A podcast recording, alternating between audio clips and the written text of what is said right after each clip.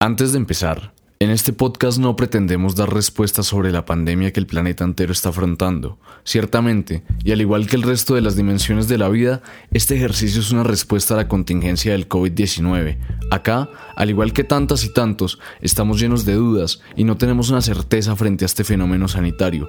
Para ello, confiamos en el trabajo de los epidemiólogos, médicos y científicos que están liderando la batalla más importante de sus vidas. Aquí, realmente estaremos jóvenes analizando y hablando acerca esas tantas cosas que hacían parte de nuestro día a día que también se pusieron en cuarentena. Desde la educación y la vida política y social hasta bailar, los lugares que extrañamos o simplemente la monotonía de los días. También, esto es otro resultado del tiempo libre en estas épocas. En fin, empecemos. Cansado, abrumado, con el tiempo dilatado, se hicieron paisaje las paredes de este cuarto. La cuarentena no da 440 y de vuelta, otro viejo día empieza. Hoy es primero de abril del 2020. Se cumplen 14 días de cuarentena en Bogotá y 10 días en el resto del territorio nacional. Esto como medida de contención a la pandemia mundial generada por el coronavirus o COVID-19. Probablemente, al igual que todos y todas, estamos llenos de preguntas, de dudas, y quizás esa es la principal razón por la cual estamos haciendo este podcast en este momento. En primer lugar, me gustaría presentarme. Yo soy Daniel Ortiz, soy músico, tengo una banda que se llama Distrito 01, soy estudiante de Economía y Narrativas Digitales en la Universidad de los Andes y llevo cinco años en el activismo político a través de figuras como el movimiento social o el movimiento estudiantil. Probablemente esa es la principal razón por la cual hago parte del equipo de la universidad más pública.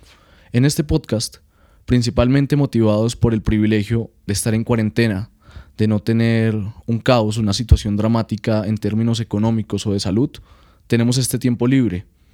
Tiempo libre en el cual queremos volver a traer esas discusiones que hacían parte de nuestro día a día y que de una u otra forma formaban nuestra posición política, mucho de nuestro desarrollo individual esas discusiones en las que podíamos discernir acerca de múltiples temas, algunos más importantes, más pertinentes que otros, algunos quizás más frívolos, pero todos nuestros.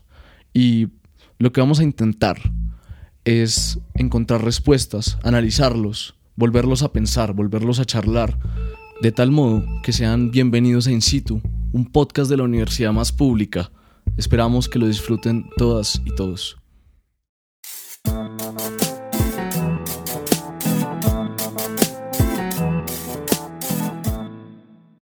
Bueno, empezamos. Digamos que esta es la primera entrega y el tema que hoy queremos eh, utilizar, el tema que hoy queremos llevar a cabo, tiene que ver con la pregunta de qué es ser estudiante en cuarentena. Para eso, y la idea es cada noche mm, eh, cambiar el panel, pero entonces hoy nos estrenamos con tres amigas, amigos que están acá. Voy a dejar que ellos mismos se presenten. Empiezo con Ángela Cruz. Ángela, ¿qué más? Hola Daniel, ¿cómo vas? Bueno, eh, yo soy abogada, me gradué en el 2018. Actualmente trabajo en la Confederación de Cooperativos de Colombia, que es el gremio de las cooperativas a nivel nacional. Y em, ya, pues básicamente es eso. Me gusta la música un montón. En estos tiempos de cuarentena ando cocinando mucho, eh, aprendiendo nuevas recetas, haciendo algo de ejercicio y ya. Bueno, en segundo lugar, eh, saludo a mi gran amiga Daniela Gallo, que nos saluda hoy desde Chile. Hola, hola a todos. Sí, em, yo aquí en Chile hago una maestría en em, gobernanza del riesgo de los recursos, soy geocientífica em, y ya pues yo también he cocinado un montón, me he quedado encerrada, aquí las cosas están un poco más graves que en Colombia, así que hay que tener mucho cuidado. ya. Y finalmente saludo a mi casi hermano Carlos Acero. Hola, ¿qué hubo? Hola, ¿cómo vas, Pipe? Yo te digo Pipe porque es Pipe de Yo soy el, primo del director del programa. La mejor presentación que más quiere. Básicamente. Sobrado. Bueno, mm, pues hoy el tema, hoy el tema es educación y pues si bien en este momento no todos no todos están estudiando, lo cierto es que todos tuvieron un paso muy activo dentro de sus respectivas universidades, también dentro de figuras como el movimiento estudiantil, como hoy en día yo lo estoy. Entonces, como la primera pregunta, eh, más bien quiero que, que mm, hagamos como una especie de balance, como pensar en las ventajas, los fracasos, las desventajas, los martirios de la virtualización y, y, en, síntesis de lo que significa ser estudiante en cuarentena. Yo voy a empezar por las desventajas porque la verdad es mucho más fácil explicar todo lo que a uno no le gusta que lo que a uno le gusta. A mí me ha costado muchísimo todas mis clases son virtuales, todas mis clases se pasaron a la modalidad virtual de, virtualidad. Mis profesores son alemanes, entonces para darme una clase a las seis y media de la tarde tienen que levantarse a la medianoche a dar la clase. Eh, se les nota que es la medianoche allá. Em, me cuesta un montón concentrarme porque tengo un millón de distracciones y porque es mucho más agotador eh, concentrarse en una clase virtual en una clase presencial a mí me ha costado muchísimo y extraño muchísimo la interacción. Eh, yo hice una opción académica en educación y em, todo el tiempo me enseñaron la importancia de esta interacción que no es solo oral a la hora de aprender. Y em, en realidad extraño esas microconversaciones que uno tiene mientras el profesor habla sobre lo que uno entendió, lo que el otro entendió. Eh, extraño mucho, mucho eh, la interacción. Bueno, yo creo que, bueno, yo actualmente hago un curso de inglés y, mm, y, hago un curso que ya desde el principio tenía una modalidad virtual sobre derechos humanos.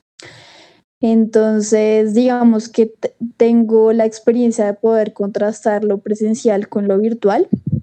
Eh, pero pues hoy, tanto mi curso de inglés como mi curso de derechos humanos, pues son al 100% Em, en modalidad virtual. Creo que de las ventajas como más chéveres que puede tener esto es em, no tener que gastar tiempo en el transporte público ni en el Transmilenio. La verdad, el hecho de no tener que aguantarse un trancón o de estar estresado corriendo para la, para la clase porque no pudiste coger el Transmilenio que te servía bueno, lo que sea, creo que pues eso, eso es bien, bien chévere, bien importante.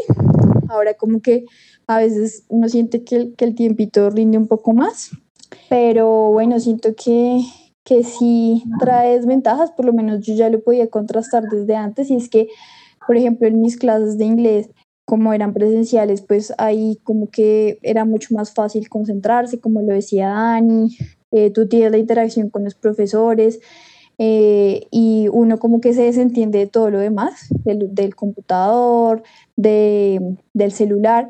En cambio, cuando tú estás acá en lo virtual, pues tienes el computador ahí a la mano, entonces tienes el WhatsApp abierto, tienes el celular a la mano, entonces en dos minutos ya estás desconcentrado pensando en cualquier otra cosa y no en lo que estás estudiando. Eh, y también he visto como una desventaja que muchos profes obviamente no están acostumbrados a la modalidad virtual y su pedagogía o la forma en la que transmiten el conocimiento, eh, pues no, no alcanza a superar esas barreras ya pues despacio y entonces tampoco eh, alcanzan como a captar la, la, atención de sus estudiantes en ese momento. Sí, yo, yo, yo, yo estaba pensando una cosa y es, hay una vaina muy, muy paila que pasa en estas cuarentenas y es que uno empieza a extrañar de forma irracional. Entonces, a mí sí me pasa que empiezo a extrañar vainas que odiaba y, y, me parece de lo peor, porque son vainas por las que uno se ha quejado justamente, pero yo sí extraño el trancón en Transmilenio, yo sí extraño... No diga que extrañera clases porque no lo, no lo hace. extraño, extraño cosas que no debería. Que hasta el descubierto. Sí. No, no, pues eh, yo ya dejé de estudiar hace mucho, bueno, hace un tiempo, pero, pero quería plantear algo y es que yo vivo con una sobrina y básicamente yo la veo estudiar y de verdad no, no me doy cuenta el momento en que está estudiando y en el que no, porque parece que todo es lo mismo. Como que pienso que toda, a toda hora puede estar en WhatsApp fácil o a toda hora puede estar en clase y uno no tiene ni idea, no sabe, es que tienen recreo, pero pues el recreo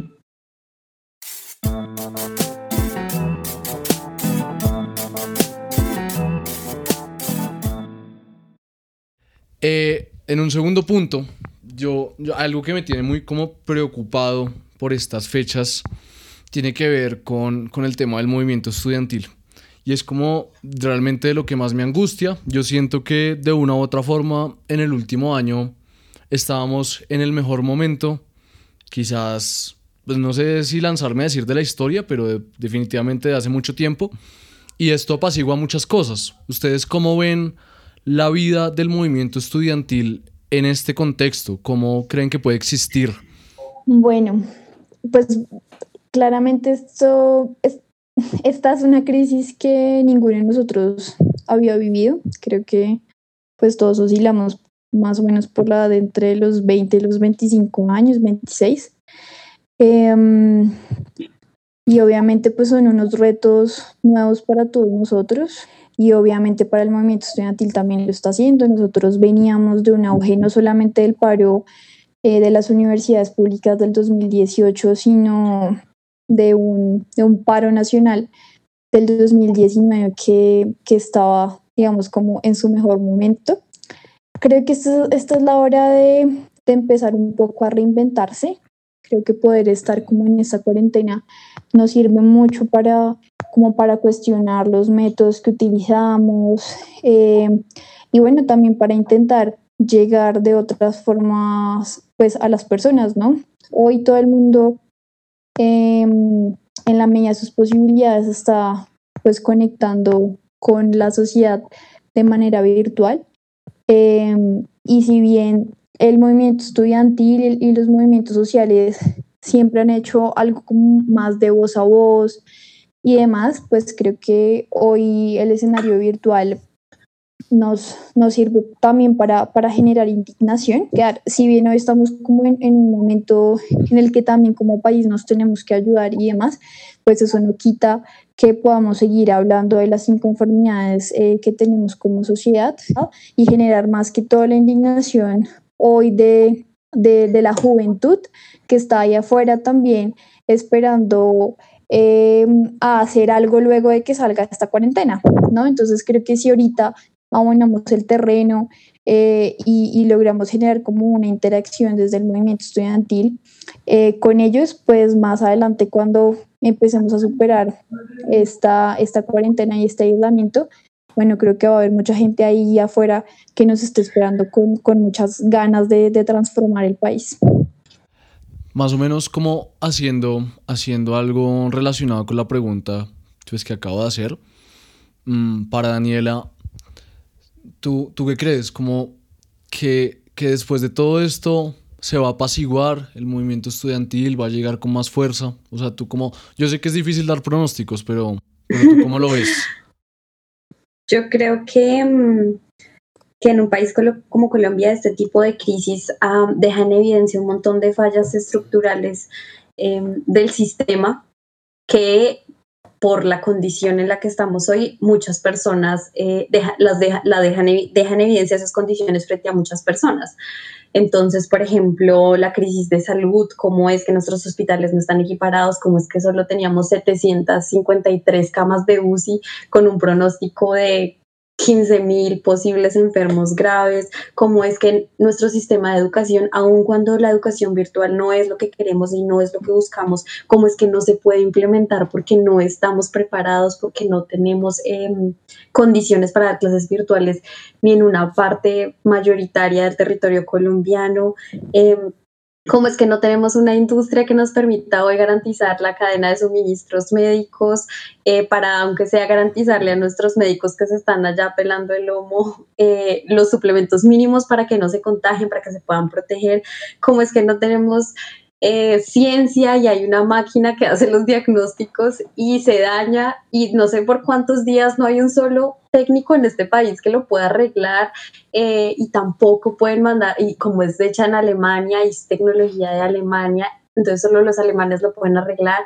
Entonces yo creo que no es, yo creo que definitivamente no se va a apaciguar, yo creo que este tipo de crisis dejan en evidencia un montón de fallas sistémicas que de pronto, ¿por qué no?, no son tan evidentes en otro momento de la historia. y que esta es una excelente oportunidad para sentarle a explicarle a la gente por qué Colombia eh, no va a salir seguramente del todo bien librada de esta crisis. Entonces a mí me parece que es una gran oportunidad para que el movimiento estudiantil se ponga en la tarea de pensarse más allá de la educación y de, y de los temas que trata usualmente para, para ver cómo le enseña a toda la población todos estos problemas que tenemos. Yo me agarro del último que tú dices, Dani. Eh, yo tengo varios amigos, amigas del movimiento estudiantil actual, que pues, compartimos algunas ideas eh, de vez en cuando y, yo me he dado cuenta que veníamos de un movimiento estudiantil que primero tuvo pues una gran auge de reivindicaciones en, cosas muy prácticas de, de su gremio, eh, del 2018, pero en el 2019 se metieron también a las demás reivindicaciones de, de los colombianos y las colombianas y era un movimiento estudiantil un poco más universal, pensando en muchas más cosas y casi que llegó el coronavirus y tocó hacer un frenazo. Yo veo que la mayoría de las personas que conozco el movimiento estudiantil hoy están resolviendo mil y un inquietudes sobre, sobre mm, qué va a pasar en su universidad, el costo de la matrícula el otro semestre, eh, cómo se conectan a las clases, hay clases o no hay clases, etc. Entonces como que hubo un frenazo en, en esa universalidad de ese movimiento estudiantil pero sin lugar a dudas el día de mañana cuando esto de alguna forma se regularice, no digo que vuelva a la normalidad porque creo que eso ya es imposible, pero se regularice, eh, va, vamos a ver que va a haber una necesidad de, de, conflicto social muy grande, de agitación, de lucha política, por lo que tú dices, acá este país está condenado al atraso, está eh, con unas dificultades muy grandes y creo que esta va a ser una de las crisis que más le va a mostrar a la gente que no podemos seguir con, con, con unos gobiernos como los que hemos tenido en los últimos años, con neoliberalismo, con recortes a la salud, la educación, al empleo y demás. Entonces creo que puede también ser como un momento muy duro, pero que permita discutir sobre cosas muy profundas que hace un buen tiempo dejamos de discutir.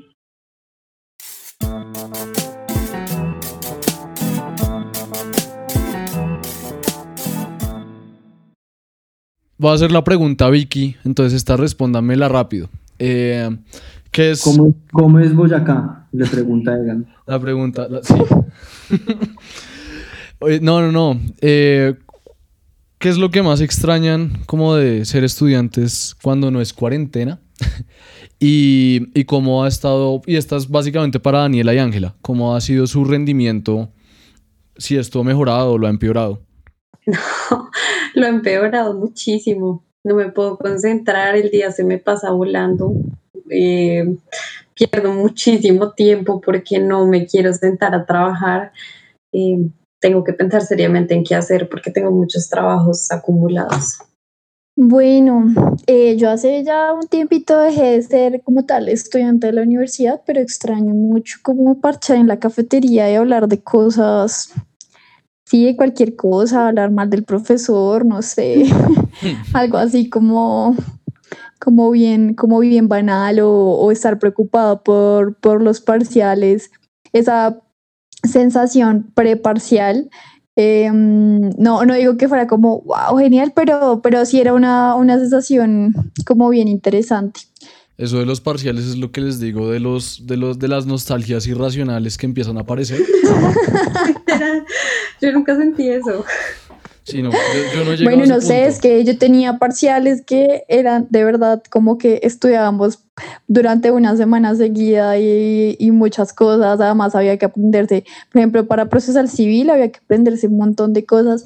Y al final uno iba a entrar a ese parcial y era como, Dios mío, ojalá me vaya bien. Y salía y uno decía, no, o sea, me lo tiré, pero con toda. No sé, hace mucho tiempo no vivo eso. Bueno, ¿ustedes cómo, cómo analizan digamos, el tema de los costos que ha traído esta cuarentena, pero no solo como los costos económicos, sino también como el retroceso en calidad educativa, el retroceso como institucional, eh, en fin, como lo quieran leer, puede ser los costos, pero no solamente como los costos monetarios, sino también los costos medidos en avances o, pues en este caso, retrasos institucionales, en términos quizás de derechos de los estudiantes, lo que sea? Pues yo creo que eh, el primer costo es acoplarse a esta situación y, tener que hacer una transición a la, a la, digitalidad que no, para la que las universidades no estaban preparadas. Incluso las que mejores condiciones para hacerlo tienen, creo que han tenido dificultades. He escuchado también que, y lo pienso como desde el lado de los profesores, hay profesores que les piden informes a cada nada y les toca trabajar más de lo que trabajaban antes, pues porque nadie tiene cómo verificar que sí están yendo a clase, que sí están haciendo clase. Entonces, eso, e, es un, un, costo pues, bien grande y, y, también un tema de calidad, es decir, eh, las herramientas virtuales, digitales y demás son muy buenas cuando son complementos, cuando están bien diseñadas para complementar la academia, eh, pero, pero acá nos tocó la virtualización más pobre posible, lo más básico, y, y realmente, pues eso, eso en términos de calidad, pues va a tener unas implicaciones. Quién sabe además cuánto dure esto y, y, qué tal, qué tanto se va a notar en la formación de la gente ese aspecto. Bueno, pues yo, yo estoy eh, muy de acuerdo con lo que dice Carlos. Eh, digamos que el escenario para una universidad, por ejemplo, como los Andes, que varios de ustedes son de, de esa universidad, es muy distinta al escenario de, de universidades pues de, de, clase media o de clase baja. Eh, y claramente, pues hoy, hoy nos enfrentamos casi que em, a una situación muy compleja y es que no solamente está eh, pues media la calidad por, por el componente virtual y de bueno, que tanto el el docente, por ejemplo, sí puede lograr un componente pedagógico mediante esas clases y demás, sino que lo cierto es que hoy muchos estudiantes eh, de clase baja y de clase media que han logrado acceder a la educación superior no tienen las herramientas para, para poder estar en estas clases virtuales, ¿sí? Entonces, em, ese, ese, por supuesto, pues es, es, es, un asunto que afecta un montón su calidad académica, eh, que afecta también sus condiciones de vida, su salud mental. Eh, conozco estudiantes eh, que actualmente son estudiantes que dicen, bueno, en realidad, o sea, por ejemplo, el plan de datos que tengo no me alcanza para poder ver las clases, virtuales que ya me están imponiendo en la universidad y en esa medida, bueno, creo que también es, es importante que las universidades empiecen a cuestionar qué tanto están haciendo por sus estudiantes y porque la matrícula que año a año, semestre a semestre, pagan estos estudiantes con un montón de esfuerzo, incluso endeudándose con el ICETEX o con otras entidades, pues eh, efectivamente valga y se les pueda dar, digamos que todas las herramientas necesarias. Entonces, esta, esta nueva coyuntura, pues, marcó no solamente el presente de la virtualidad o, o esta, sí, como esta nueva faceta de la virtualidad, sino que también nos está haciendo cuestionarnos de qué tanto las universidades estaban preparadas y qué tanto hoy están dispuestas a hacer porque sus estudiantes efectivamente puedan recibir una educación de calidad. Eh, y Daniela, pero antes, antes me voy a meter con la polémica de la jornada y es eh, también aprovechando que estamos pensando como en términos de costos, es, ¿será que hoy, hoy la noticia en la Universidad de los Andes es que el proceso de admisiones para el segundo semestre del 2020 va a cambiar, va a ser distinto, van a ser ocho criterios y uno de esos ocho criterios es que los 61 mejores colegios según el ICFES todos sus estudiantes, todos los eh, graduandos ya están admitidos. Entonces, pues metámonos con esto. ¿Será esto un, un retroceso institucional para la universidad? Yo creo que definitivamente es un retroceso institucional, aunque para, bueno, yo creo que esto tiene diferentes dimensiones. Entonces, lo primero, esos 61 colegios seleccionados, en realidad, en la, o sea, históricamente son los colegios de los que más recibe estudiantes la Universidad de los Andes. Tocaría ver eso que tanto cambia la distribución, digamos, de la, la, naturaleza de los admitidos, pero realmente es muy probable que sea muy parecida a la de los años anteriores. Yo creo que este problema en realidad es un problema de forma. Eh, porque creo que mandó un mensaje erróneo y es un mensaje que además la universidad quería veniendo alejarse. Entonces eh, Alejandro Fabiria había filmado un video hace un par de meses diciendo, bueno, no sé, mentiras, de pronto hace seis meses, diciendo que iba a cambiar su admisión eh, para tener en cuenta otros aspectos que no fuera el desempeño académico.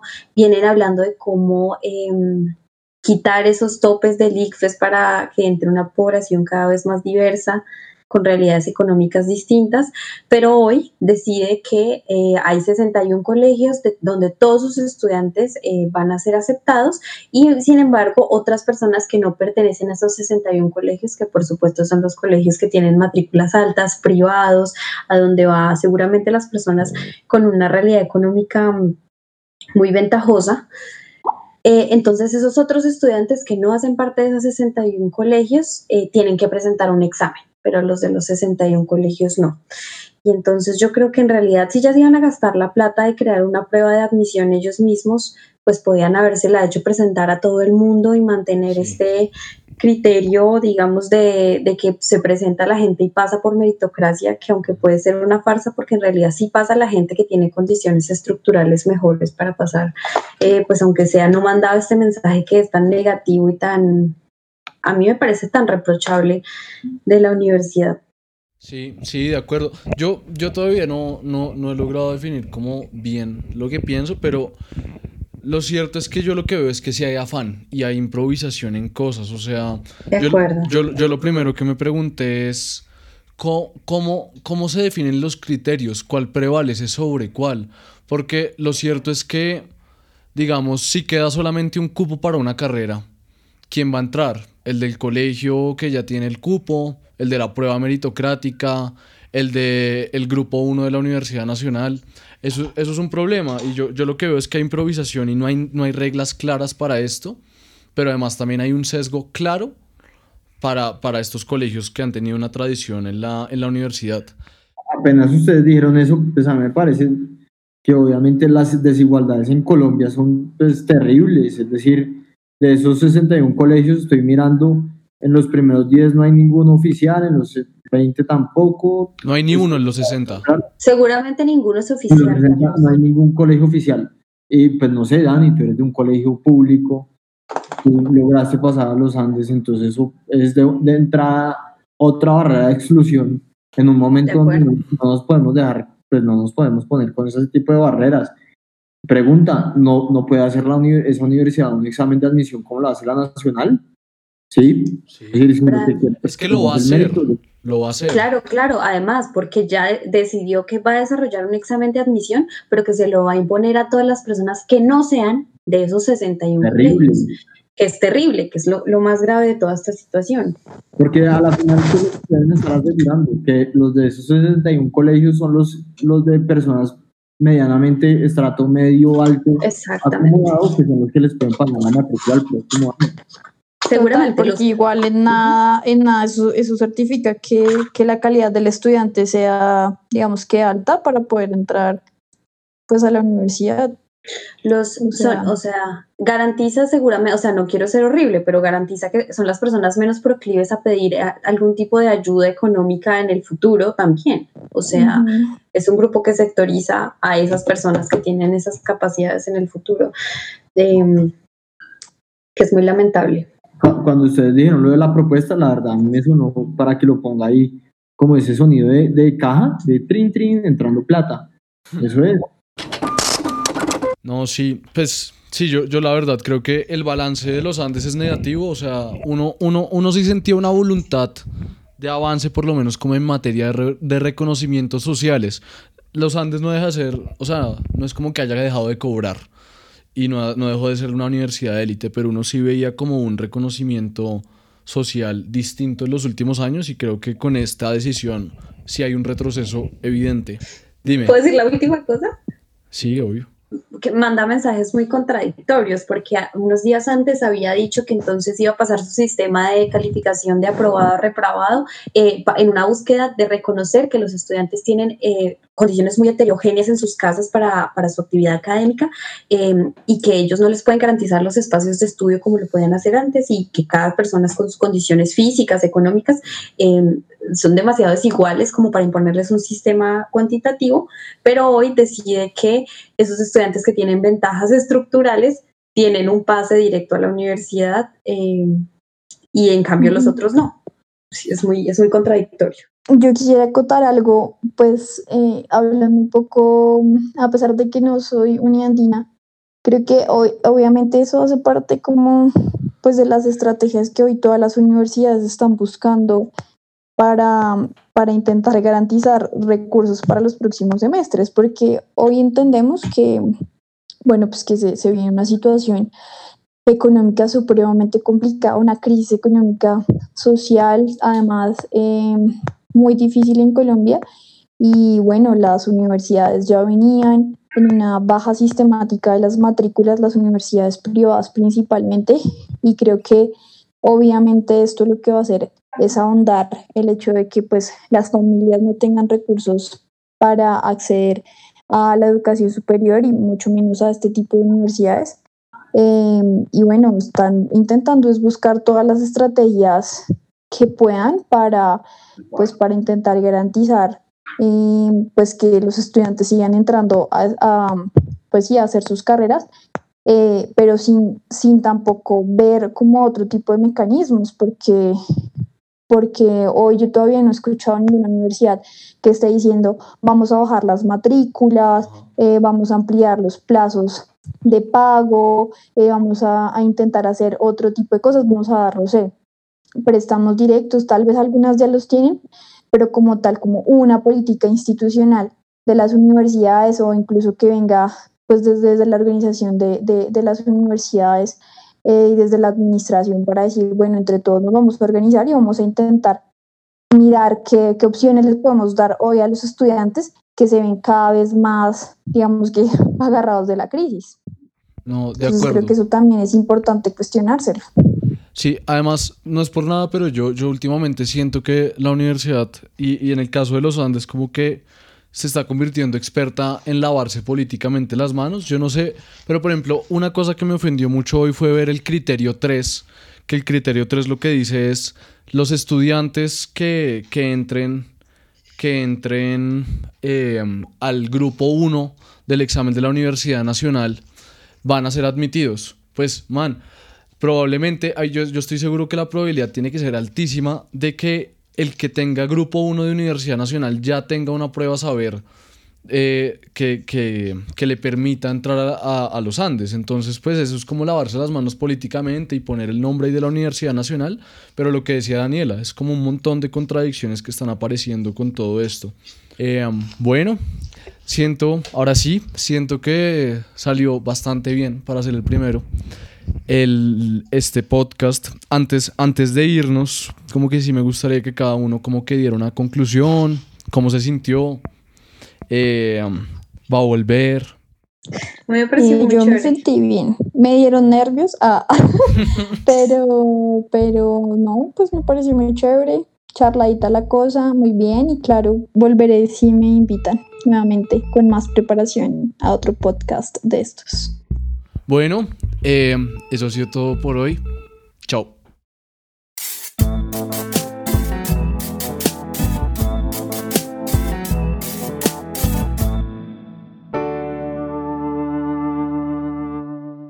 Este podcast es un producto de la Universidad Más Pública. La producción y edición de este capítulo fue realizada por Daniel Ortiz. La mesa de trabajo de la Universidad Más Pública está compuesta por Diego Acosta, María José Muñoz y Daniela Gallo. La música original fue realizada por Distrito 01. Síganos en nuestras redes, arroba la U Más Pública.